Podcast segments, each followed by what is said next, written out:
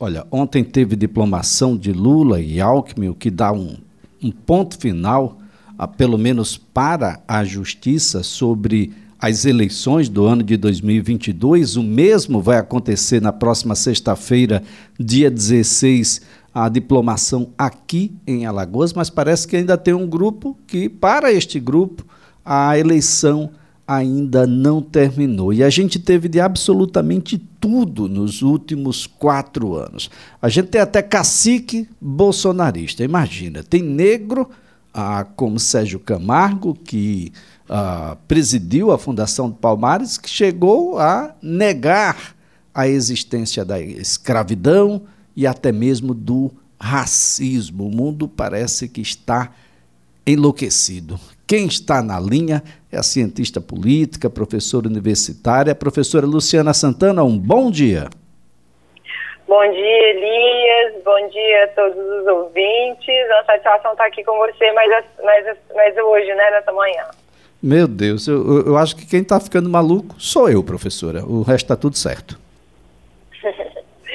Exatamente, Elias. A gente está vivendo uma situação muito delicada, né? Onde é, a racionalidade ela tem sido colocada em xeque, né? Muitos e até não gosto de falar em maioria, mas a gente tem aí uma minoria no país, né, que é, não está alinhada aos princípios democráticos do país, não aceita um resultado eleitoral e agora partindo por uma situação né, de agressão, de violência, né, tentando de alguma maneira, né, meio da força, tentar valer uma posição que não é majoritária e que não é legítima pela maioria da população brasileira, né?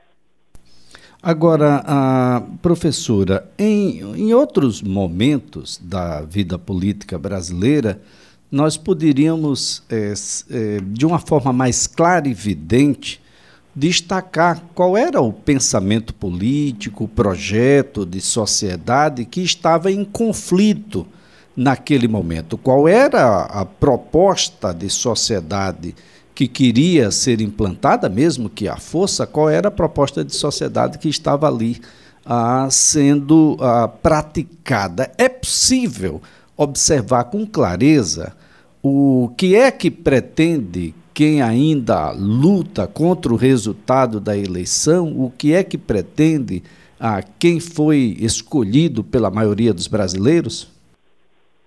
Bom, Elias, quem hoje questiona o resultado, quem lidera e quem até não coage essas pessoas, né, no sentido de que existem autoridades que são responsáveis também, né, é, incitar essa violência, né?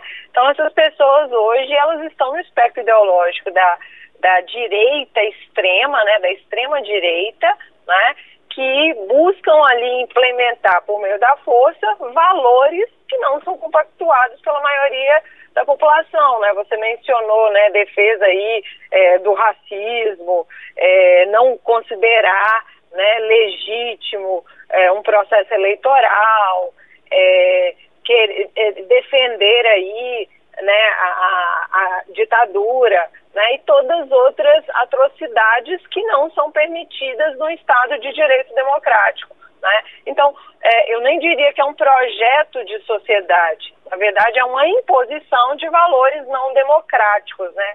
São valores antidemocráticos que estão sendo defendidos por essas pessoas. É, esse é um, um, um cenário bastante difícil, professora. Mas qual é o caminho? No, isso é uma tendência mundial? O mundo caminha nesse sentido para um, uma sociedade mais à direita, mais restritiva, ah, mais acumuladora? Ah, o mundo caminha nesse sentido ou, ou, de onde vem essa onda ah, que atingiu o Brasil e ainda faz aí uma devastação muito grande? Tem, é, nos últimos anos, observado o crescimento de movimentos é, de extrema direita, né? Então não é uma novidade no Brasil. Então o, o Brasil acaba refletindo muito dessa, né, desses valores que, que também estão sendo externalizados aí é, em outros países. Agora são ciclos, é, Elias, né? Como a gente viu na própria América Latina, ciclos de direita, né?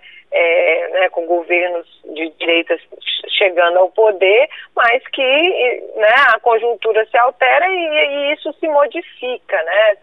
Você vê já uma moderação, um, né, eleições é, de governos de esquerda, de centro-esquerda, voltando a acontecer, que são alternâncias de poder que são saudáveis.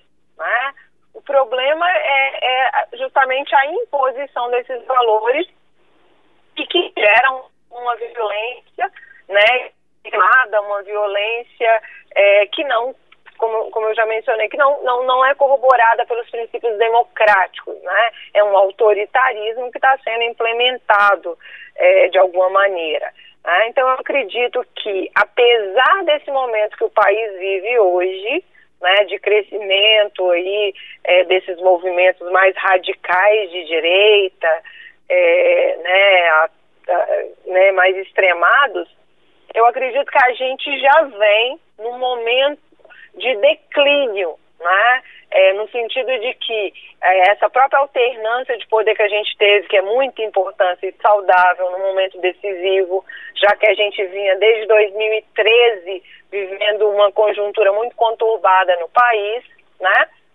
E uh, o fortalecimento de uma frente ampla é, que não é só de esquerda, né, mas que tem ali é, lideranças de direita, lideranças de centro, né, que buscam de alguma maneira apaziguar essa situação no país. Então vejo com otimismo que apesar né, desses movimentos como a gente viu ontem, né, a gente segue por um movimento diferente, né, de apaziguamento e a tendência natural é que isso se cesse aí quando a gente né, tiver inclusive mudança no chefe né, das Forças Armadas, quando a gente tiver efetivamente é, né, a possibilidade de implementar políticas públicas que vão, vão atender a maioria do eleitorado.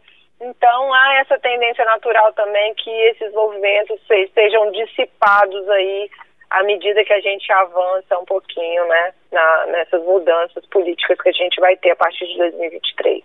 E a gente fica meio que um pouco sem norte, porque os atores que estão, seja no, no, no aspecto mais à esquerda ou mais à direita, normalmente não tem um histórico que se coaduna com esquerda ou com direita, professor? Historicamente, o histórico de vida de boa parte dos líderes que aí estão ah, ah, meio que ah, tentando ajudar o líder maior, muitos deles não têm qualquer ligação com o que está defendendo na atualidade.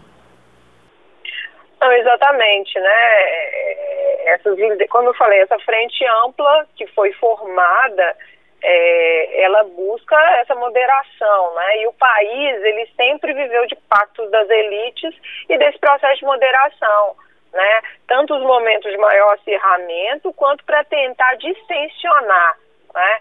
Então, o que eu vejo hoje que foi muito importante do ponto de vista eleitoral, a gente ter conseguido formar é, é, no país uma frente ampla que conseguisse dialogar com é, setores da sociedade e conseguisse efetivamente alterar ali um, um, um processo que vinha ali é, se intensificando. Né? Então, como eu falei, nesses momentos de tensão no país, a alternância política né, de forma moderada, de forma negociada, de forma é, conciliatória, tende a trazer aí uma situação posterior mais é, eu diria, relativamente tranquila. Agora, quando eu falo isso, não quero dizer que a gente ainda não vive numa sociedade acirrada. Não, a gente hoje ainda tem um acirramento. As últimas pesquisas que a gente teve ainda mostra um reflexo muito grande das urnas ainda, né? De pessoas é, é ali, né, muito divididas em relação ao sentimento daquelas principais lideranças que disputaram, por exemplo, o segundo turno, né? Mas isso tende a reduzir à medida que o novo governo é eleito, né, que é, a gente veja aí efetivamente se, se é, vai alterar as condições de governabilidade no país. Eu acredito que vá acontecer, né, e isso uh, tende a nos beneficiar enquanto país, enquanto Estado. Agora, professora Luciana Santana, nós tivemos em escala global aí a, digamos, uma ascensão de partidos mais conservadores, a, mais à extrema direita, com a vitória de Donald Trump. E eu, eu, particularmente, acreditava que isso iria arrefecer com a derrota dele nos Estados Unidos, mas parece-me que por lá também a, a disputa está muito parelha, e a gente viu agora, quando da eleição para a composição ah, do Senado, da Câmara, e que é o elemento fundamental, porque é um elemento de sustentação ah, do, do, do, pensamento presidencial daquele que está à frente da nação, e de uma certa forma ah, passa a ser um, um espelho para o resto do mundo também. A gente deve refletir aqui o que se materializa por lá, doutora? Doutora Luciana Caetano, a Luciana Santana, a, é, cientista política, está conversando conosco. A gente vai tentar aqui refazer o contato. É, professora Luciana Santana, eu, eu, falava sobre que, em escala global, a eleição de Donald Trump nos Estados Unidos, de uma certa forma, a, ajudou nessa ascensão de partidos de extrema-direita, de governos mais conservadores. E eu acreditava, particularmente, que a derrota para Biden nos Estados Unidos fosse arrefecer. Mas as eleições para o parlamento americano demonstrou de que há ainda um acirramento muito grande, há uma massa muito dividida por lá, e eu fico imaginando se os Estados Unidos vai se vir de novo como um espelho e, e, que esse reflexo vai se materializar aí na América do Sul e também na Europa, professora? É, é, é possível que sim, é, em, em, certa medida, né? Porque a gente, na verdade, o mundo ocidental ele reflete muito né, do que acontece né, nas principais potências que a gente tem, né, as potências ocidentais. Né? Então, o caso dos Estados Unidos é um caso realmente que nos chama a atenção, né, pela persistência e pela é, força né, que é, né, os governos é, mais à direita é, né, têm conseguido obter.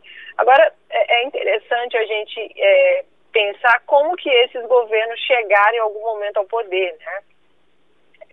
e Donald Trump, né, ele, ele foi considerado ali naquele momento um novo na política norte-americana, né? mas na defesa desses valores também conservadores.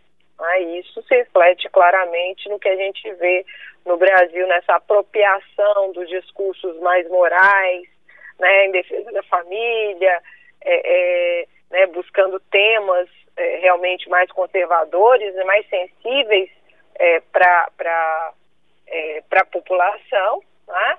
E claro que isso já impactou de forma mais drástica, inclusive na própria eleição de Bolsonaro em 2018, tá? tende a conseguir a retroalimentar, claro, é, o, o, papel que deputados e senadores, né, que foram eleitos também com, com um discurso muito alinhado é, a essa ideologia defendida por, por partidos de direita e mais conservadores, é, tem, né?